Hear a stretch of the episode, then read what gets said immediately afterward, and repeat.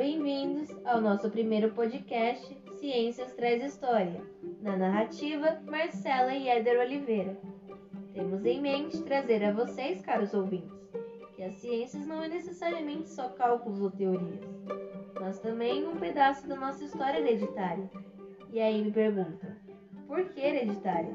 Porque é um conhecimento que ainda utilizamos ou aprimoramos esta é a herança que os grandes físicos carregam. Aproveitando da sua deixa sobre físicos, hoje falaremos um pouco do físico Niels mais conhecido pela sua teoria no modelo dos átomos. Com o nome completo, Niels Henrique David Bohr nasceu em Copenhague, na Dinamarca, no dia 7 de outubro de 1885, filho de Christian Bohr, professor de fisiologia na Universidade da capital de seu país Ellen Adler, descendente de uma ilustre família judia.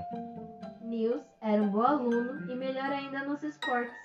Ele e o irmão eram excelentes jogadores de futebol. Não é à toa que seu irmão Howard Bohr foi matemático e futebolista. Porém, esse já não foi o caso dele, pois na adolescência Niels demonstrou ter um talento para matemática e física. E em 1903, ele entrou na Universidade de Copenhague para estudar física além de concluir o doutorado em 1911, mesmo ano em que Rutherford havia desenvolvido um modelo atômico, onde os elétrons mais leves, carregados negativamente, moviam-se em torno de um núcleo pesado e carregado positivamente. E no ano seguinte, interessado por essa teoria, Bohr foi até a Inglaterra para trabalhar com o cientista britânico. Combinando os estudos de Rutherford à teoria do físico Max Planck, resumidamente, ele observou que elementos aquecidos emitem energia em conjunto de linhas distintas, chamadas espectro de linha, e desenvolveu a ideia de que os elétrons só podem existir em órbitas limitadas a certas posições, com energias distintas. O elétron só passa de uma camada de energia para outra quando ele absorve energia de uma fonte externa, em unidades discretas de energia, chamadas quanta. Dessa forma, ele salta para uma órbita mais externa na estratosfera do átomo, e quando ele retorna para a órbita menos energética, ele perde, na forma de ondas eletromagnéticas, a energia que observou antes. Essa onda eletromagnética é na região do visível. Assim, ele explicou a luz emitida ao se aquecer diferentes materiais e o espectro eletromagnético do hidrogênio.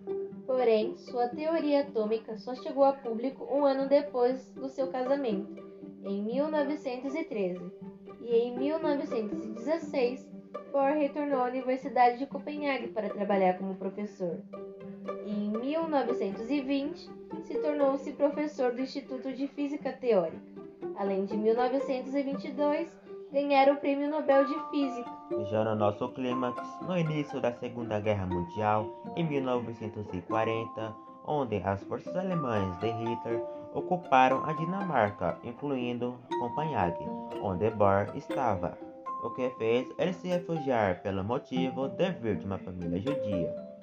Ficando exilado na Suécia, onde tomou várias iniciativas em favor de cientistas judeus perseguidos medidas também contra a tirania de Hitler e ajudou muitos realmente a escaparem da morte. Todavia, ele se transferiu mais tarde para os Estados Unidos, onde se tornou consultor do Laboratório de Energia Atômica de Los Alamos, onde vários cientistas canalizaram seus esforços na construção da bomba atômica, e este evento ficou conhecido como Projeto Manhattan. No entanto, Niels percebeu a gravidade da situação e o perigo dessa bomba para a humanidade. Assim, em 1944, ele abandonou o projeto e passou a defender a utilização da energia nuclear apenas para fins pacíficos. Ele até mesmo se dirigiu para os líderes da Inglaterra e Roosevelt, nos Estados Unidos, apelando para que não se levasse adiante esse projeto. Porém, seus esforços não adiantaram e em 6 de agosto de 1945, a primeira bomba atômica destruiu a cidade de Hiroshima, matando 66 mil pessoas e ferindo 69 mil. Então voltou para a Dinamarca, trabalhando como presidente da Academia de Ciências de Copenhague, até a data de sua morte, em novembro de 1962, aos 77 anos, vítima de trombose. Até o fim de sua vida, Bohr continuou lutando contra o uso de armas nucleares. E por isso, no ano de 1957, ele recebeu o prêmio Átomos pela Paz. E assim chegamos ao fim.